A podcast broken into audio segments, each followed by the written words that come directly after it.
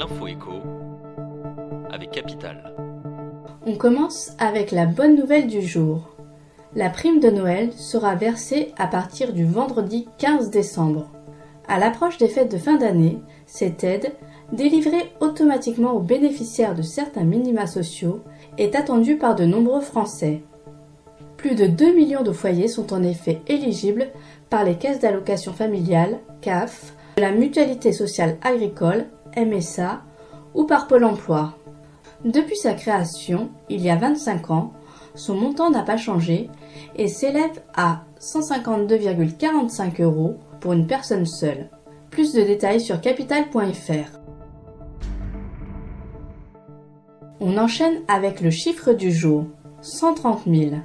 C'est le nombre de clients qui ont souscrit à l'offre d'achat groupé d'électricité de l'UFC Que Choisir. Lancé début novembre, ce dispositif fait un énorme carton.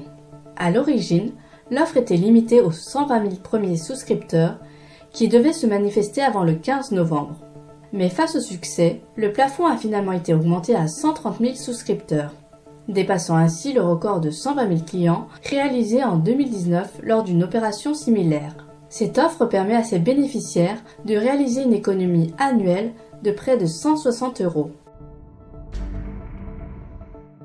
On poursuit avec le record du jour, celui de la bouteille de vin et spiritueux la plus chère du monde. Ce nouveau record a été battu ce samedi 18 novembre à Londres. Et le titre revient à un flacon de 75 centilitres de whisky Macallan qui a été vendu 2,5 millions d'euros aux enchères.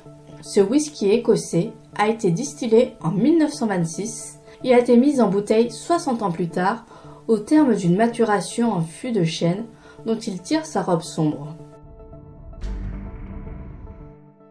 Et on termine par la question du jour. Pourquoi Lidl a choisi de refuser les tickets restaurants?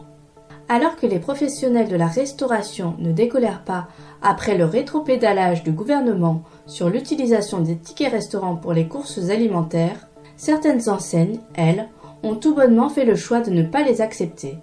C'est le cas notamment du géant allemand du hard discount Lidl.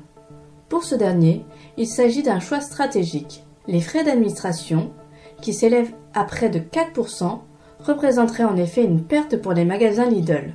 Rendez-vous sur capital.fr pour en savoir plus. C'était l'info écho avec Capital.